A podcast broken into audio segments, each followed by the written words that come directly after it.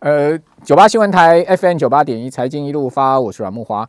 好、很多这个投资界啊、奇人辈出了哈、我们在市场上面哈、很多朋友其实呢都默默在耕耘哦。呃，虽然说我们当然在媒体上有有常曝光哈、不代表我们是最厉害的哈、也不代表说我们有多行多行啊。事实上，在这个市场上面哈、呃，我觉得高手啊，大部分都是隐姓埋名的哈。我们今天呢，请到了一个高手中的高手哈，远流出版帮他出了一本书，叫做《我为什么敢大胆买进暴跌股》，好，而且要挑战获利百分之三百哦，因为呃，本书的作者啊，他在今年三月的时候，美股大跌的时候啊，他买进了很多他所看好的这个美国的股票。哦，到现在目前获利呢，大体上也都有一点五倍哦，哦，甚至一倍以上，哦，这样子一个获利已经很不错了。那照一般人来讲，可能赚个五趴、十趴，可能都要跑了，对不对？因为赚了这个一点五倍了，还抱着，而且他认为未来几年呢、他们的股票啊，他手上买的这些标的啊，有可能会获利到百分之三百哦，好、就很看好他这些标的。那为什么敢在今年三月那么恐慌的时候啊，大买股票？讲实在的，那时候我也不敢啊。哦，我那时候，呃，每天都看到那些新闻啊，都已经噼噼唰了，对不对？哈、哦，谁敢在那边大买股票？我认识很多市场的老手、操盘人哦，哦，他们其实在那个地方也看得非常差哦，哦，这个、呃很大户的也看得很差，说啊，一年内不用看股票了，这种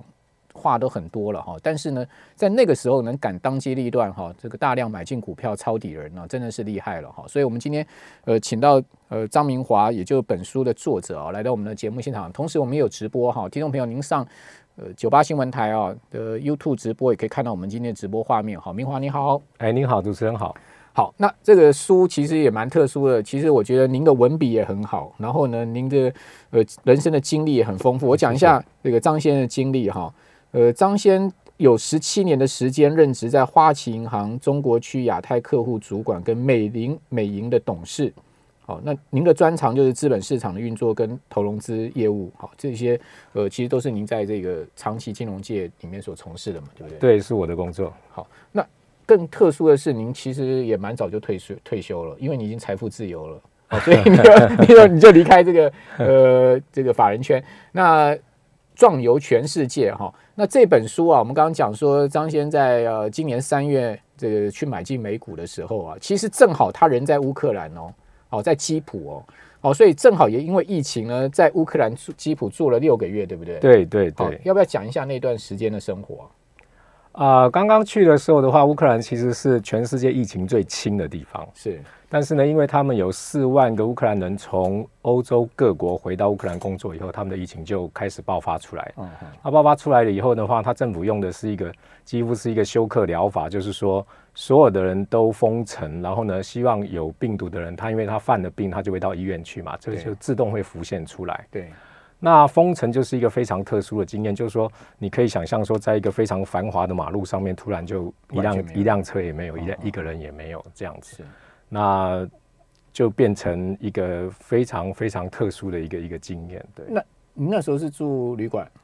没有，我那时候租了一个公寓，因为我本来打算要去一哦年， OK，哦，打算去一年，对，但是我签证也是只有到四月份就到期，他必须要出境再入境，出境再入境。哎，所以你还有出境啊？所以他那时候的策那个政策就是说呢，你等到封城结束完了以后，他会给你一个月的宽限期让你出境，哦所以 OK 不会不会造成出境上面的一些法律上面的问题，因为他因为封城是他决定的嘛，对日期是他决定的。对。那您其实就是呃出个境，然后再进去，还是说我你那时候没有办法出境，因为所有的国际航班都取消 了，所以我就一直呆呆了半年 在那里，所以才有时间写书。 OK？所以你这半年就是呃，我看您书上写说您一天看十个钟头的 CNBC 啊，然后呃还还。还这个就是把您这个对投资的想法把它写下来。我看有一个朋友帮您写序说，如果是他的话哦，他就是猛猛 K Netflix 啊，要不然就是去这个美酒美食啊。但是你完全不一样，你是专心研究投资是吗？对我这个朋友比较客气，他其实也是金融业的一个高级主管哦。是那基本上呢，因为那时候是一个非常特别的经验，就是我们其实，在亚洲因为有时差嘛嘿，所以我们没有办法说 CNBC 一直看到完。对，那我那时候呢，有办法从头看到完的时候，我是突然有一点点挖到一个宝藏，我觉得说，哦，这里面有很多以前我没有去吸收到的知识好好好，在这方面，所以对刚开始只是在看电视，对然后越去越看越有兴趣，而且呢，在三月二十三号它跌到谷底的那几天哦，对他请的来宾啊，对他已经不是一般的分析师的银行高管这些人，，对他请的都是那一些亿万富豪、对，履历辉煌的这些人出来讲，没错没错，他们自己就是已经 有有，就是我们看到的那些报章杂志里面的人物出来讲，对所以你可以亲亲自看到这些人出来发表股市的评论的嗯话，我觉得也是很难得的经验，因为现在平常也是看不到的。对，因为因为那段时间我也有在看 CNB，但我没有一天看十个钟头了。哦，我 我就看，我看到他有请到达里奥啊，好、对那那个 John Doodle 啊，这些呃很有名、赫赫有名对冲基金啊，好、或者说这种大基金几千亿美金操盘这种有这种经验的人，是是是，哦，那呃，CNBE 的确是真的美国首屈一指的财经媒体了哈。是的因为我知道说联准会主席的办公室里面的电视哈、他就是锁定 CNBC 在看啊。 哦，而这个只要这个鲍尔在办公室里面，他就是开的 CNBC，所以他们很多资金来自于那边。呃，CNBC 的确有蛮多好的节目哈、啊跟访问他们上市公司的老板啊，哈，或者是说访问一些很有名的专家，所以看他是的确可以很大的收获。只是说你看十个钟头，你可以从中间获取什么呢？怎我么样想，怎我么样想，从我从想，中大家间如果要做美股的话，除了对这些财经方面的了解以外，也要对美国的社会啊，还有对说说一般的这个情况要有有所了解。那我想，CNBC 它不仅仅是一个财经的呃这个台而已，它还会讲说现在的疫情的情况啊，对然后呢，甚至于纽约州长出来做简报的时候，他也会报一下。对，所以它其实是一个全面性的一个一个一个媒体。那时候当就是然当然还是以财经为主。那时候我就是 CNN 跟 CNBC 两台跳着看。是是哦，是，因为那个那个谁啊，那个纽约州州州州长，他每次出来开记者会，哦，那就 CNN 就会全程转播嘛。对对对， CNBC 我跟你一样，是我就看这两台对。CNBC 的话，他就会稍微跳一下进来，然后就跳出去这样子。他因为他还是以财经为主了。哦对。那那呃，OK，好，那呃，在那一段时间里面，呃，什么样的原因促使你认为说美股三月是呃当时是一个低点？因为那时候瞬间暴跌四成哦，实际上所有市场几乎都是 panic 嘛，就应该没有人。诶很有信心的敢讲说这边就是底低点，对不对？这边就是底部，对不对？对对，哦，那呃后面当然事后诸葛就认为说，哎，的确它就是一个绝对低点哈、哦。那你那时候为什么敢做这样大胆的判断呢？你是用什么样的这个因素去判断？对，这是一个最关键的问题，就是说那时候呢，其实呃，我每天在看这个股市，它呃 CNBC 有一句话是说，现在跌一千点已经是新常态了。那时候熔断、熔断再熔断了、四次、四次熔断一个对礼拜内四次熔断。然后那时候每天看的时候是觉得说，哎，好像有机会可以进去。那真的对嗯怎么样去判断这个机会呢？啊、我自己去用那个电脑软体去抄了嗯八七年和零零年和零八年的那个下跌的情况，每一次暴跌的每一次时候嗯暴跌的情况，我自己把那个价格都抄下来做对比较。是然后呢，我就发现，在零零年和零八年的时候呢，它都有所谓的产业因素。嗯，因为零八年的时候呢，我那时候还在花旗银行上班嘛，对所以我们知道说，美国的银行其实经历了一些什么样的事情。嗯嗯那其实呃，这些暴跌，像零八年这些暴跌呢，它其实很多原因的形成，可能在零五、零六或者零四就已经已经开始形成这些在在因素酝酿，在酝酿，因为它有很多的次贷的放款嘛。对对对那等到爆出来的时候的话，其实也没有办法一下子就能够解决的那么好。对那零零年的这个 dotcom bubble 也是类似，它在光纤、它在光纤通讯啊，它在这个互联网上面呢，都有很多不良的一些投资。对，但是这一次其实并没有这些现象，而了且解嗯在疫情之前的话，他们说美国的银行是 well capitalized 的，就是说它的资本市足率是非常好的，对失业率是最有史以来最低的，经济成长也是非常好。对那所以那时候我就再去看八七年的情况，对那发现说呢，嗯，好像应该是跟八七年比较像，嗯嗯因为我查了所有的资料呢，学者专家他们在八七年都找不到任何的产业因素，他们只是说这个跟第一次引进那个 program trading 就是城市交易有关，因为它就是卖了还会再卖，还会触发那个那个止损的那种再卖压，对，所以它跌得非常的厉害。新科技引进金融交易，哎对，那这一次是病毒嘛，嗯，嗯所以就下跌的幅度还有它的时间来看呢，就觉得是跟啊八七年是比较像的。了解，但是即使是这样呢，我们也不能够断定说，哎，三月二十三号就是谷底。我想， 我想如果这样讲的话，那就是不实在的 一那个是说法。大神啊，那是大对神对啊。 对。那但是我是在三月二十七号入场。哦，OK，对那也是差不多的时间对，了。但是如果对你注意看的话呢，三月二十七号很多很多股价哎已经翻一倍了，比三月二十三号已经翻一倍了。是好，那时候呢，其实买也是有很多风险啦。对，哦好，就是说，当然它翻一倍是你是讲三月二十三号那时候的最低点对算上来嘛，对啊对不对？所以其实没有人可以买到谷底啦。当然，当然，当然那 那买到谷底也是很很幸运或者很 lucky，但买到最低点也不见得能报到现在了，这是是啊两是回是事了。是，好，那呃，您您比较了过去美股暴跌的这个历史经验，然后判断说这一次它其实没有产业因素，嗯哦它完全就是一个疫情所引发的这个呃呃所谓的黑天鹅的因素，对而且跌幅也差不多满足嘛，因为。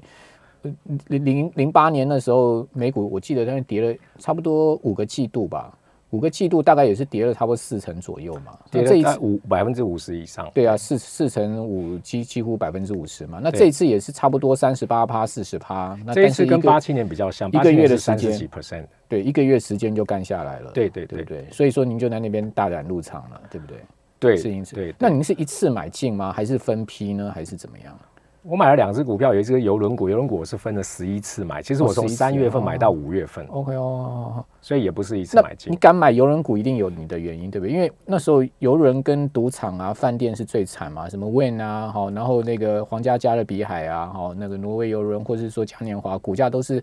跌到不可思议的一个是地步是嘛。是是是，对。为什那么会我去那挑时这候最严呢，重的有有去疫情嗯比较了不同的产业，然后呢，啊，我发现呢，游轮股呢，在疫情前对其实是一个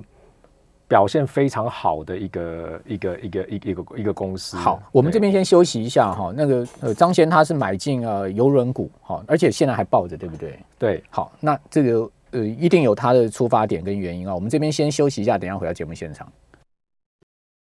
九八新闻台 FM 九八点一财经一路发，我是阮木华。啊，呃，我们今天在现场访问到的来宾是张明华、张先啊，这、呃、这次远流出的新书《我为什么敢大胆买进暴跌股》哈、挑战获利百分之三百。那刚刚谈到了那个呃张先他投资的一个心法哈、以及他的经历哈、呃，其实您很喜欢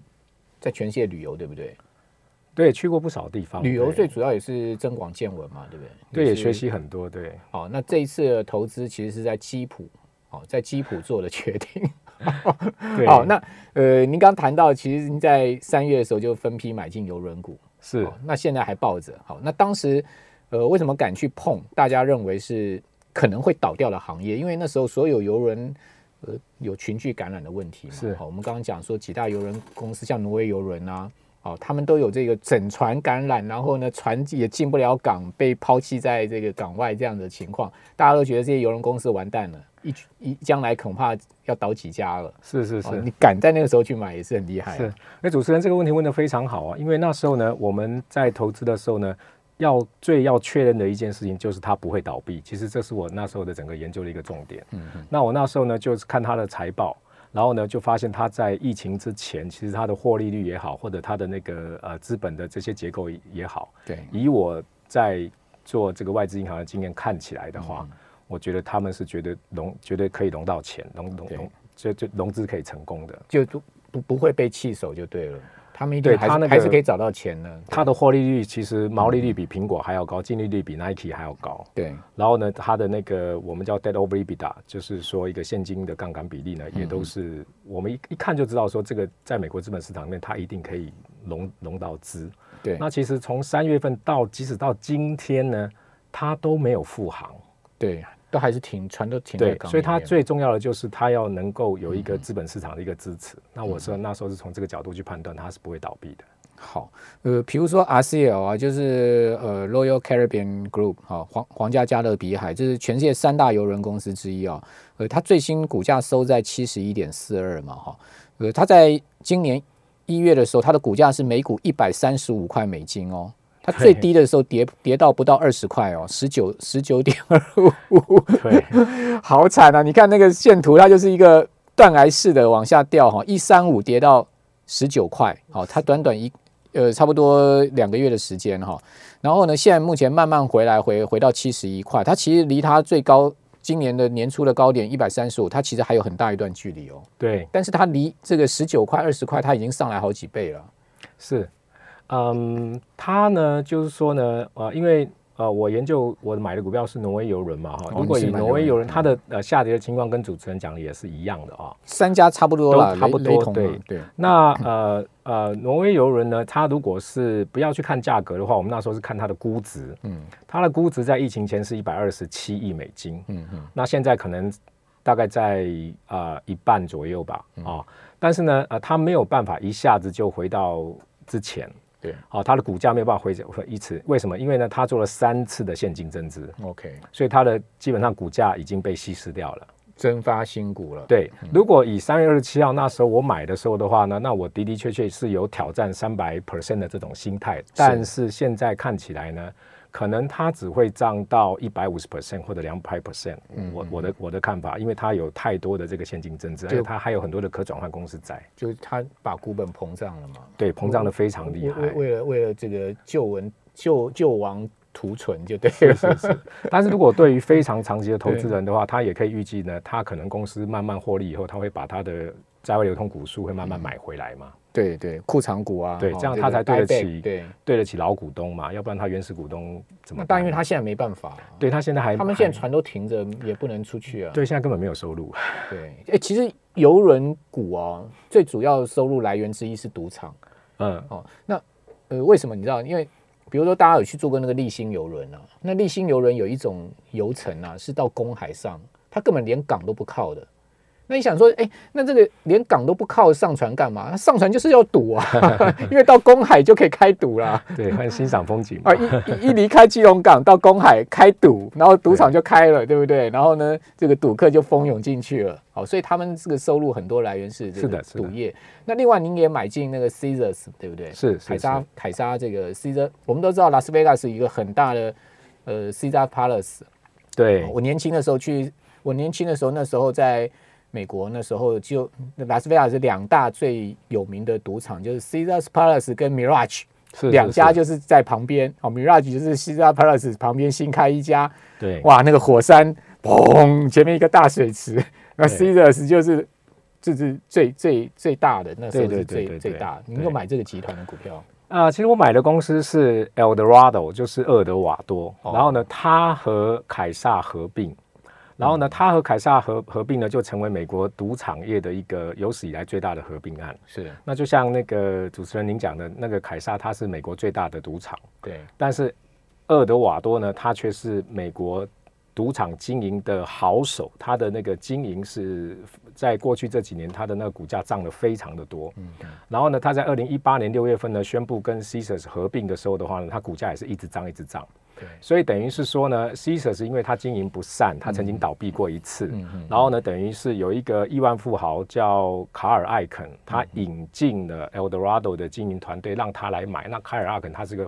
投资人嘛，他他当然也会呃阿获利肯非很常有大。名啊，对对也对，是一个华尔街大二级的，是是是，所以它促成了这一笔交易嘛。那等于是说，用 Caesars 的名的声明，再加上厄德瓦多的一个经营的能力，嗯所以这个是当初最吸引人的一个地方嗯嗯嗯，啊。另外呢，还有就是说呢，美国的线上的运动的赌注呢，嗯也已经是合法化，对，但是呢，美国是每一周每一周都要通过法令的。州州的法令，对，所以现在呢，其实只有二十周左右是通过这个法令的，所以 OK，说这一块呢，它以后的未来的增长，就像互联网的股票一样，对只是它是另外一种互联网的呃这个业务。对，线上 bidding 的这个也是一个很 booming 的行业啊。是的，对对嗯不对？好、这个很多人都德州扑克啊，什么都那个对那个那个呃，米尔呃那个什么百家乐都是在线上玩了、啊。当然，听众朋友，我们没有鼓励去赌博、 啊，对，我们要强调一下，我们只是要讲产业、啊，对对对对从投资的角度，对所以如果你看那个 CZR 的它的股票的线图的话，等一你下会啊您说看代号是什 CZR， CZ 啊，你会看到它其实也是在三月二十几号那时候，它也是跌得非常恐怖，它跌到剩下七块钱左右。对，那我们买的时候呢，其实已经是四月份了，买的一点都不早嗯嗯嗯，哦。那其实我买的价格大概是二十块左右，是那它现在的价格其实已七经十几了嘛？已经超过它在疫情前的价格了，对，它已经创新高了，已经创新高了。 C C C S Entertainment 哈，对对对，它是年初的时候大概七十块嘛，是跌到剩六块啊，六块钱 啊，是是是是，哦，这个比游轮股还惨。 对。现在啊，已经超过年初的价位了。对哦，那而且因为它的营运的这些合并的重效，嗯还有这些呃，因为呢合法化以后产生的这些新业务呢的威力呢，其实都也还没有完全释放出来。 ，OK，对所以它所以它是应股该还价有是一创历史新高哦。对，已经创历史新高了，是。哦，所以这个美国这些赌场股也是真的会涨，也很厉害哈、哦。那那呃，您您讲那个百分之三百是看好就是这一档嘛对这个股票，我现在已经获利大概百分之两百五十， ？OK，所以你还会继续报它？对，目标就是百分之三百左右。好，那我我想想请教张燕，你你怎么看明年的美股的这个整体的趋势方向？我觉得其实大家如果看华尔街每一个呃投资银行的预测的话，你就会发现到说，其实大家都是看好的。对，但是我可能有一个特别的看法，我觉得说呢，明年美国应该可能有一个利空出尽的时候，怎么说？因为现在呢，大家其实是在看这个疫情，是疫情是很严重的时候的话，大家认为说呢，整个的情况是会好转，嗯，所以大家的心态呢，往往未来的时间点看的话呢，都还是乐观的。是可是等到我个人觉得说，如果啊、疫情呢，随着这些疫苗的接种啊、已经顺利执行的时候的话呢，那困难的经济复苏工作才要开始。 OK，那时呃候的话呢，啊、我觉得美国在二三四月的时候的话，反而是要往下